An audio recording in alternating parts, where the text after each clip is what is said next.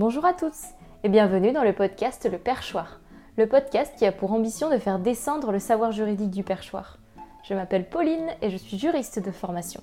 Je vous retrouve aujourd'hui pour un épisode concernant une thématique que je me suis moi-même posée. Est-ce que du fait du podcast que j'ai créé, est-ce que je suis créateur?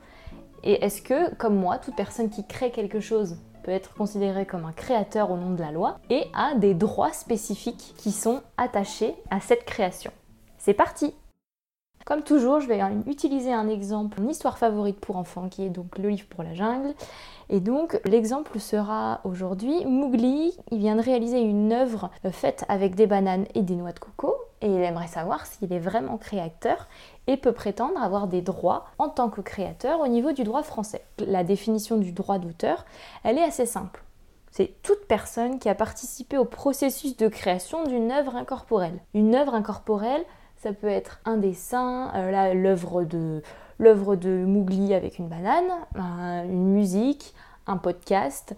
Et l'œuvre, elle doit vraiment être dissociée du support matériel. C'est-à-dire que Mowgli a fait une œuvre avec des bananes et des noix de coco, mais il n'est pas propriétaire de la banane et de noix de coco. C'est le fait qu'il ait fait une œuvre particulière avec et qu'il a créé cette œuvre-là qui lui donne droit à la protection en droit français qui s'appelle la protection du droit d'auteur. Donc toute personne, donc Mowgli qui a participé, qui a réalisé en fait seul la création d'une œuvre, a droit à faire protéger son œuvre. Donc ça veut dire que toute personne qui réalise une œuvre est un créateur et a droit à la législation, à la protection de la législation française concernant les droits d'auteur. Attention, il y a des cas extrêmement différents. Là, je parle d'une généralité. Par exemple, un salarié qui va créer par exemple un programme informatique, ça va être une situation différente. Notamment si ça fait partie de son contrat de travail, c'est prévu dans son contrat de travail qu'il va revendiquer pardon, aucun droit d'auteur sur ce programme informatique qui a été fait dans le cadre de son travail, donc qui appartiendra donc à l'entreprise. Alors c'est un droit assez particulier parce qu'il n'y a aucune formalité. Euh, moi je crée mon podcast, je peux avoir les droits d'auteur qui s'appliquent sur mon podcast. Par contre, ce qui va être plus compliqué à faire, il va falloir, en cas euh, euh, ben, de litige, pouvoir prouver la paternité de cette œuvre-là. Donc il y a plusieurs euh, moyens qui existent. Une enveloppe solo auprès de, de l'INPI, l'Institut national de protection intellectuelle. Alors c'est une enveloppe dans laquelle en fait vous identifiez votre dessin, c'est très caractéristique, vous le détaillez et vous l'envoyez et il sera enregistré en tant que votre création. Mais on peut aussi le faire en dépôt chez un huissier, en vraiment toutes les preuves qui prouvent que Mowgli est le, créateur de cette œuvre euh, sera demandé de prouver la paternité. Parce que ainsi de prouver la paternité, ça va empêcher les contrefaçons. À partir du moment où il y aura une reproduction ou une diffusion euh, d'une œuvre sans l'accord de son auteur, ce sera une violation des droits d'auteur qui pourra être euh, réprimée devant les tribunaux. Quels peuvent être les autres intérêts à pouvoir revendiquer les droits d'un auteur? Déjà, il y a des droits moraux. Il y a trois types de droits moraux. Le premier, c'est le droit de divulgation. C'est-à-dire que Mowgli, il, peut garder son œuvre secrète, voilà, il l'a fait chez lui, et à tout moment, il peut la divulguer, il peut dire à tout le monde, venez voir mon œuvre, c'est moi qui l'ai faite il a droit aussi à, revendiquer la paternité à moment. Et ce, même avec un pseudonyme. C'est-à-dire que Mowgli, il laisse son œuvre dans la jungle. Voilà, il dit rien à personne. Tout le, monde tout monde trouve ça très très beau. Personne ne sait qui a fait ça. Eh bien, à un moment T, il peut dire Regardez, c'est mon œuvre, c'est moi qui l'ai faite et je vous le prouve par X ou Y euh, raison. Il a revendiqué la paternité de son œuvre. Il a droit aussi au respect de son œuvre. C'est-à-dire que toute modification de son, de son œuvre peut être refusée. Parce que c'est lui qui, en est l'auteur. Donc euh, s'il y a des gens qui veulent Ah, ça, aurait été bien que tu fasses comme ça, Mougli. Ah, t'aurais dû rajouter des noix de coco. Ah, ou t'aurais dû rajouter des feuilles de bananier. L'auteur, bah, il connaît pleinement son œuvre et il n'y a que lui qui peut la modifier si il en a envie. Et si, même, et s'il la modifie, personne ne pourra l'en empêcher. Il peut aussi faire ce qu'on appelle le droit de se repentir et de retrait. L'œuvre de Mowgli, elle est extrêmement célèbre et il a signé avec une grande marque de t-shirts la reproduction de son œuvre.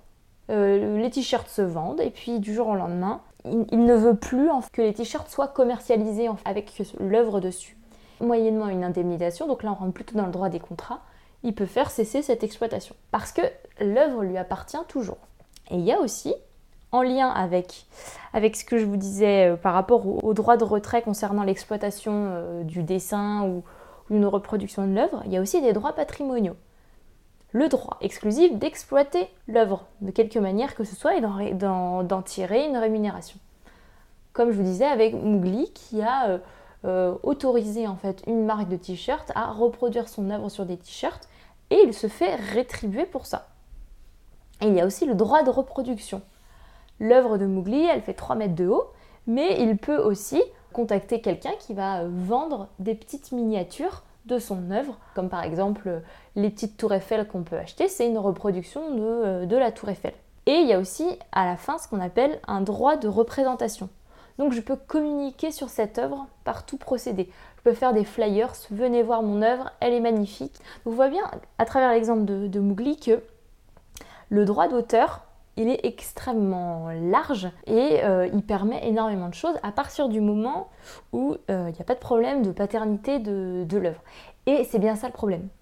C'est que souvent, euh, je pense souvent aux créateurs, aux graphistes qui sont sur Internet, lorsqu'il y a un vol d'images, ils ont souvent énormément de mal à faire valoir leurs droits en tant qu'auteur, même si ils ont prouvé, ils ont toutes les preuves possibles pour dire c'est moi euh, qui ai fait cette œuvre et moi je n'autorise pas à ce qu'on utilise euh, mon, image, cette image que j'ai faite à d'autres fins que de me rétribuer moi ou, euh, parce que j'en ai pas donné les droits. C'est assez compliqué pour ces personnes-là, face à par exemple des grosses multinationales ou des plus grosses entreprises, de faire reconnaître, de faire retirer l'image. Mais ce qu'il faut savoir, c'est que ça existe en France, il y a un droit d'auteur qui est, euh, qui est réglementé, qui existe, qui est encadré. Voilà, cet épisode est terminé. J'espère que celui-ci vous a plu. Comme je vous disais en début d'épisode, c'était pas du tout une législation que je connaissais. Et je me suis posé la question par rapport à une propre situation. Voilà, si vous avez des questions, n'hésitez pas à m'envoyer un mail, tout sera écrit dans la barre d'infos. Pareil pour mon compte Instagram, si vous voulez être euh, notifié ou avoir des informations sur euh, le podcast dès la sortie de chaque épisode. Quant à moi, je vous retrouve même lieu, même heure et je vous souhaite une bonne matinée, une bonne journée, une bonne après-midi ou une bonne nuit. Merci et à bientôt